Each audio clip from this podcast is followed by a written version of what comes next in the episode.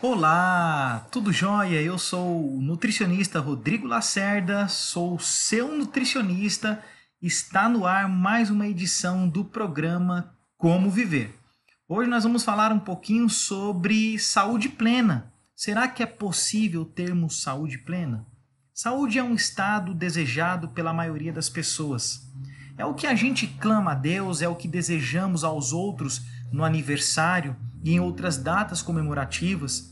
É o que desejamos para nós e para a nossa família, para os nossos amigos. E como conquistar a saúde? Como ter saúde plena? Muitas pessoas entendem a saúde de maneira mais simplificada, como por exemplo, a ausência de doenças. Então, se o corpo está saudável, não há descontrole hormonal, pressão arterial, colesterol, e a glicose ela está controlada. Essa pessoa é saudável. Mas a verdade não é bem assim. A realidade é mais complexa porque nós somos seres complexos. É, primeiramente, precisamos ter clareza de que nós somos a junção de corpo, mente e espírito.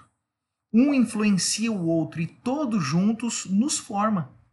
Sendo assim, o primeiro passo para ter saúde plena é promover a saúde para esses três aspectos. Além disso, gosto de acrescentar outros aspectos que contribuem para que a plenitude relacionada à saúde seja alcançada. É o que chamo de sete saúdes. Inclusive, é, é importante nós pensarmos que precisamos desenvolver o equilíbrio é, da nossa vida, né? Para podermos ter mais saúde. E as sete saúdes são saúde emocional, saúde intelectual, saúde profissional, saúde social, saúde familiar, saúde financeira, saúde do corpo. O equilíbrio entre as, os aspectos dessas sete saúde proporcionam a você a saúde plena. Com isso, quero que você entenda que ser saudável não é sobre seu corpo, sua alimentação ou sua rotina de exercícios físicos. Ter saúde é verdadeiramente alcançar um estado saudável. Se você tem variações de humor, muito estresse, muita ansiedade, muito medo, ou seja, sei lá o que for, isso significa que você não está saudável. O mesmo vale se você não se sente bem e satisfeito com o seu trabalho, por exemplo. Se você não está tendo uma boa relação com seus pais, com os filhos, com, os, com o seu companheiro.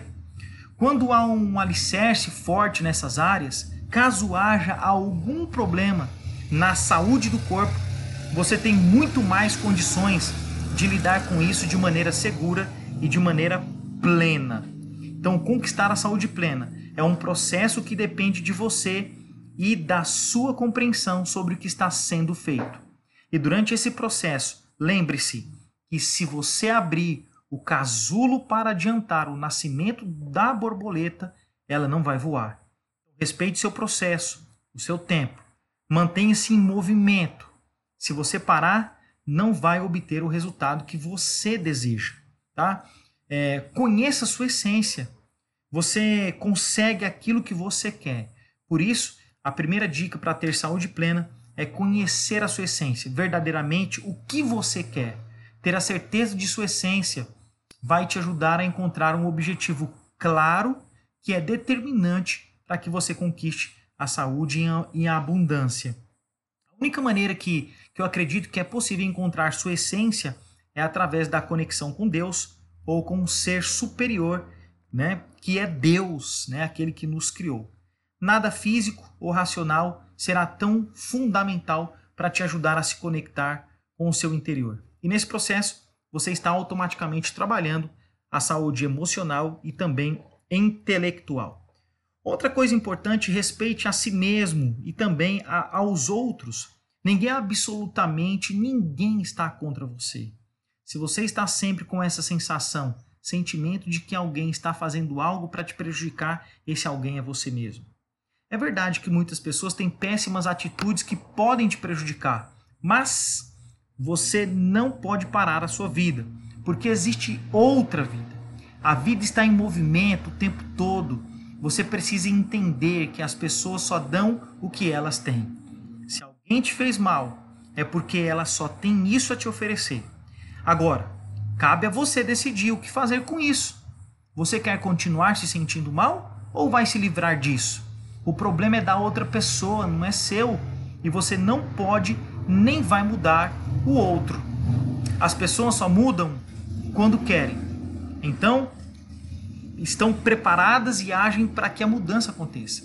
Então, ao colocar isso em prática, você estará contribuindo para a melhora da saúde familiar e social.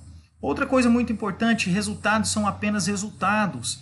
Né? Se alguma coisa não saiu como esperado, isso é apenas um resultado, é a consequência de uma ação que já foi realizada. Você não pode basear sua vida pelo trabalho que deu errado, pelo marido que te traiu ou por seu filho que não te escuta. Se colocar em lugar de vítima vai condicionar sua vida para que você seja sempre a vítima. Pense sempre no que pode ser feito. Teve problema no trabalho? Pense no que pode ser feito daquilo, da, daí para frente. É, sobre o, o, que você aprendeu, como não fazer. Pense que, foi, é, que isso foi um, um processo de aprendizado. Não é culpa sua, é consequência de uma decisão. Então mude a decisão e a consequência será outra. Olhar para situações por uma perspectiva de fora da situação vai te ajudar a resolver questionamentos dos mais diversos aspectos, desde os financeiros, trabalho, familiar e social. Outra coisa, hábitos podem e devem ser mudados. Se o que você fez até hoje não te proporcionou saúde plena, significa que você precisa mudar o que você está fazendo. Pense no seu dia, o que você faz desde o momento em que levanta até a hora que vai dormir. Tudo, absolutamente tudo que você faz é um hábito. A sua rotina, mesmo que não seja todos os dias, igual é um hábito. E nós nos identificamos com, com estes hábitos. Né? A pessoa que tem o hábito de ir à academia todos os dias, ela se identifica com uma pessoa que gosta de malhar. A pessoa que se estressa todos os dias no trabalho, ela se identifica como estressada e como uma pessoa que não gosta do que faz. Consegue perceber que são as atitudes que você faz que te levam para onde você está?